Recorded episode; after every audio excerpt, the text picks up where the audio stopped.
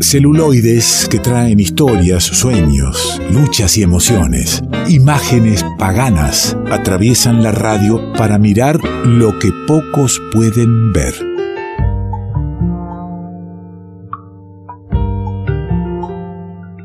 ¿Por dónde andará ahora Inés Bayala? eh, que es eh, una gran artista, tremenda música, que escucha los domingos el programa mientras va a comprar los ravioles. ¿En qué lugar andará, me pregunto? Mientras escucha el revuelto, ¿estará ya haciendo la fila de, de la raviolería?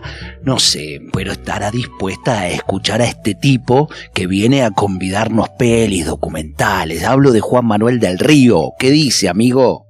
¿Cómo le va, don Alejandro? ¿De qué le gustan los ravioles? Eh, eh, ¿Le gustan los ravioles? Empecemos ahí. Eh, claramente, tengo una raviolería, a- acoplo este término. Me gusta, eh, raviolería, me gusta. Me gusta. Tengo una raviolería que hace unos muy buenos ravioles de calabaza y mozzarella. Y le compro casi siempre de ese gusto. Calabaza y mozzarella, mire, es, es así como, el tipo es progre, por eso, calabaza y, no sé, es como apio, viste, apio y no sé qué, esas cosas, de- apio y nuez, que, bueno, yo soy de los de ricota, ¿y con qué salsa le va la calabaza? Boloñesa. Boloñesa. Ahí no. Nah, le meto un poco de carne ahí. No es que soy tan eh, ¿no? Bien, bien. bueno, vamos a ubicarnos no con los ravioles porque no está bien, sino con la bolsa, el bolsón de pochoclos me traje hoy. porque usted es pochoclero para las pelis. Y, qué le parece si nos sentamos e invitamos al oyente también a que tome ubicación y nos dispongamos a, a ver eh, qué nos presenta hoy Juan Manuel? Ahí prendo nomás, escuche, ¿eh?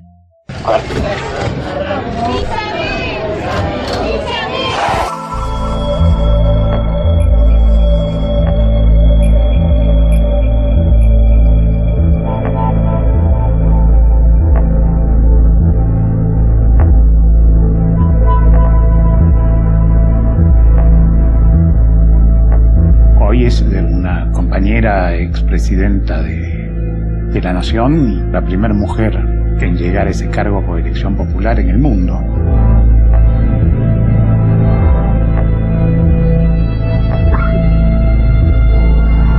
No se dice que la primera víctima de la dictadura fue ella.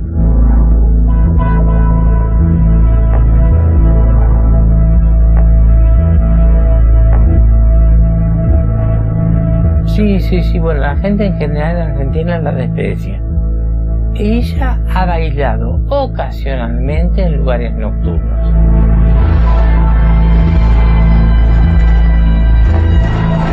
Cuánta información, mi amigo, en este pequeño recorte de la peli de hoy, Una casa sin cortinas. Exactamente, Una casa sin cortinas, película de este año que se estrenó en el Festival de Buenos Aires, en el Bafisi, realizada por Julián Troxberg, quien ha hecho previamente eh, Simón Hijo del Pueblo, quizás alguien la haya visto. Sí, claro, de Simón, hijo del pueblo, es de Rolando Goldman también, ¿no? La hizo con, él, querido amigo, a quien le mando un abrazo, oyente de este programa, y también es compañero de Radio Nacional.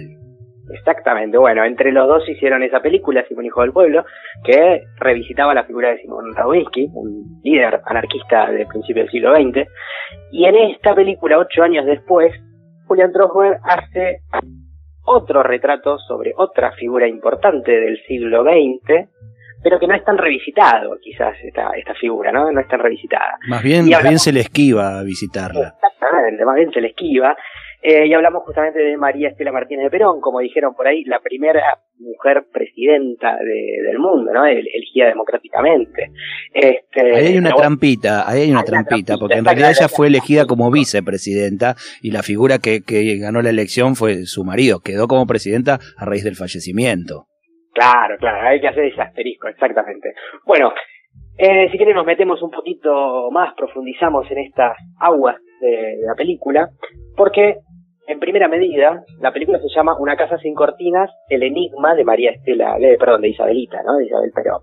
Este, y esa figura del enigma va a ser justamente el eje conductor, el hilo conductor de, la película, porque mm, Troxberg lo que hace es hacer un relato coral con diferentes entrevistados, ya sea del arco del peronismo, del amplio arco del peronismo, porque lo tenemos a, a Rucauf, a Corach, eh, Hugo Curto, a Juan Manuel Abad Medina Padre, a Mil Lagarré, a Waldo Papaleo, en fin, tenemos muchas figuras del peronismo, pero también otras figuras que pasan por el costado, digamos, de la gran historia, pero que aparecen en la película para dar su perspectiva sobre Isabelita, como por ejemplo teníamos ahí en, el tráiler que escuchábamos, eh, la figura de un vidente, que era muy cercana a Isabelita, eh, tenemos la, figura de un vecino que espiaba por la medianera los movimientos de, Perón y de Isabelita.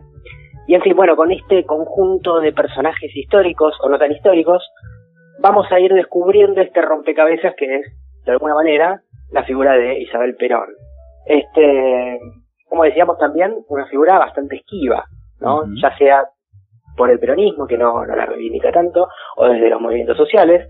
Es una figura que ha quedado eh, ahí en el olvido, podríamos decir, una persona que sigue viva y que no da entrevistas, o sea que no participa mucho de la discusión pública actual y de los últimos 30 años, diría, este, pero bueno, que de alguna manera le ha interesado a Julián rescatar esta, esta figura, y bueno, desde el 2021 entonces revisitamos esta figura con estos entrevistados. Hay un dato interesante que el director eh, nace durante el gobierno de, Isabel Perón, ¿no? Exacto, y es hijo de desaparecido. Y que, y que su padre es desaparecido, claro. Eh, sí, ese, también es un dato político y que hace también a, la construcción de, esta película, que es claramente una rareza.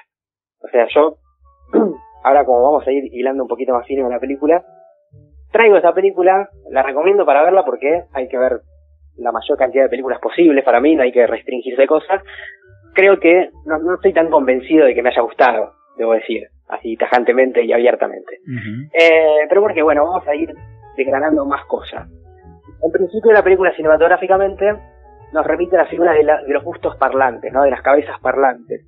Los documentales cuando tienen eh, esta cosa de presentar muchos entrevistados, hay algo peyorativo en eso, de la crítica de cine, que nos señala como gustos parlantes, ¿no? Como, como la incapacidad, digamos, de poner en imágenes cosas este, y la necesidad de ponerlo en palabras. Bueno, eh, es una figura, la de la entrevista directa, más ligada a la televisión, más ligada a los, al consumo más masivo de producciones audiovisuales, y también, por ejemplo, a las películas que circulan mayoritariamente en ciertas plataformas, ¿no? Este, La mayoría de los documentales que circulan por Netflix están construidos un poco en esa, de esa manera, ¿no? con entrevistas directas. Piensen, por ejemplo, en un documental que estuvo muy en boga este año, pero que ya ha pasado el olvido, ¿no? Cinco meses después, más o menos, que es el de García Marta, el de María Marta García Balsunce, ¿no? Que está construido de una misma manera. Nos va construyendo un relato a partir de entrevistas, a partir de personas que están más o menos ligadas con el hecho que está narrando la película. Este, bueno, esta construcción de esta película es más o menos similar. Le agrega cinematográficamente el uso del suspenso, que eso me parece que lo hace muy bien la película, y que está apoyado claramente en esta figura enigmática de, Isabelita, ¿no? Esta cosa de no querer dar entrevistas hace que ella no cuente su historia personal, su, su historia de vida, su historia política.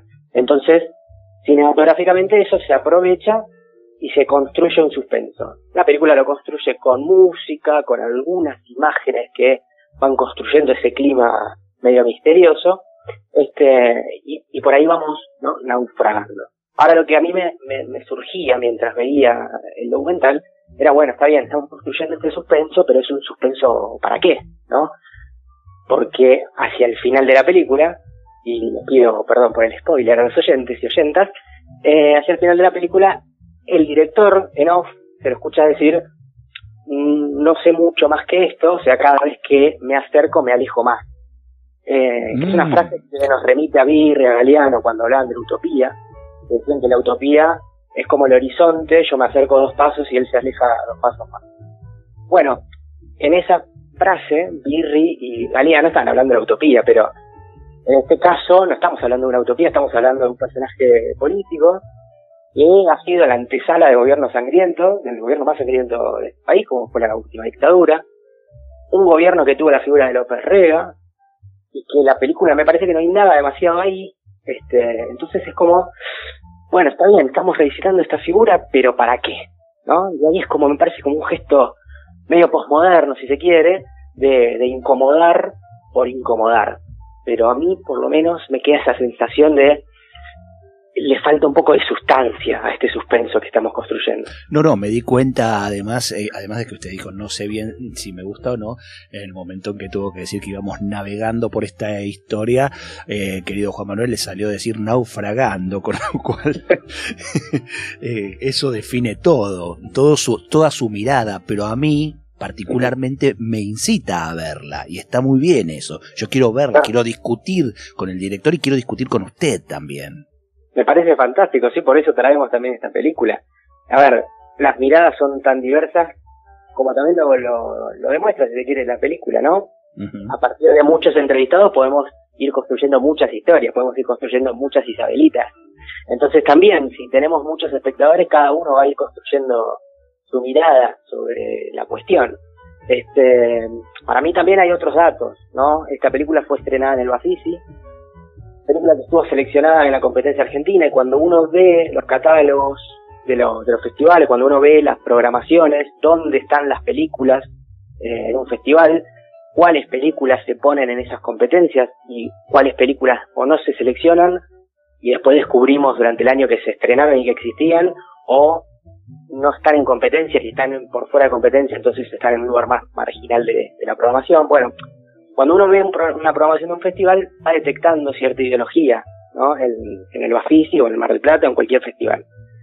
Que haya una película que incomode de cierta manera al, al peronismo, me parecía interesante por lo menos, y que de alguna manera también nos ofrece un dato del Bafisi. Y esta película, a su vez, ganó el premio Flow. Este, y por eso la película está en esa plataforma para ver. Y también es interesante, ¿no? Bueno, ¿qué películas circulan en esas plataformas? Bueno, yo les dejo estas interrogantes. Claramente tengo mi visión y con, con estas preguntas también estoy incitando cierta mirada de las cosas. Pero bueno, yo planteo estas cosas. Pero por supuesto, de eso se trata, porque también, digamos, en un documental, eh, elegir determinados entrevistados, determinadas voces, determinadas imágenes que estén o no estén, también es hacer un recorte. Siempre hay un recorte de, de quien produce un hecho artístico y también de quien lo analiza y lo convida, obviamente, ¿no? Bueno, exactamente, y también, ¿no?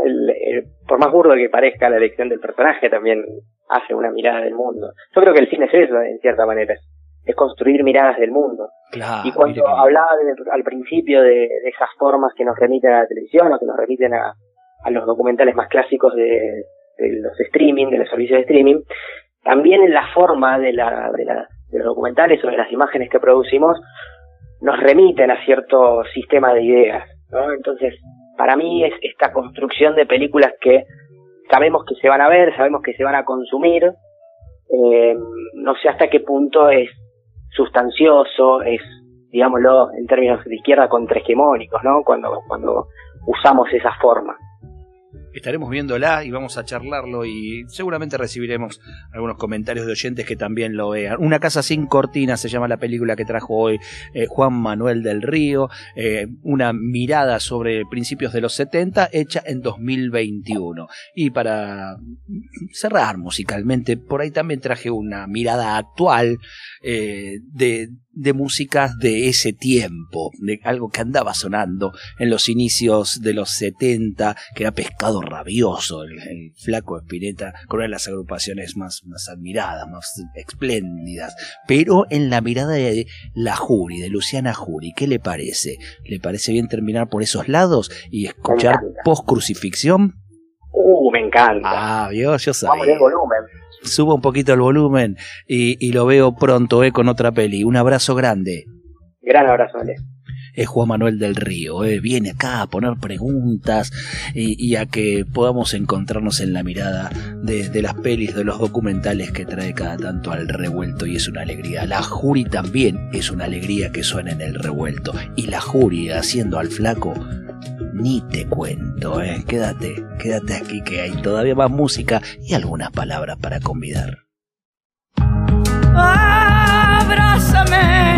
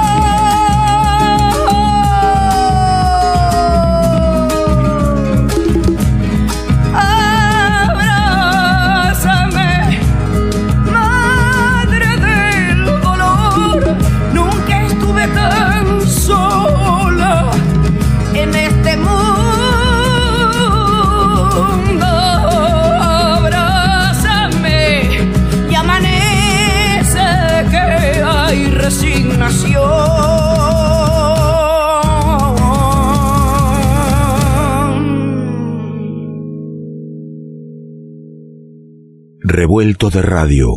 El todo es más que la suma de sus partes.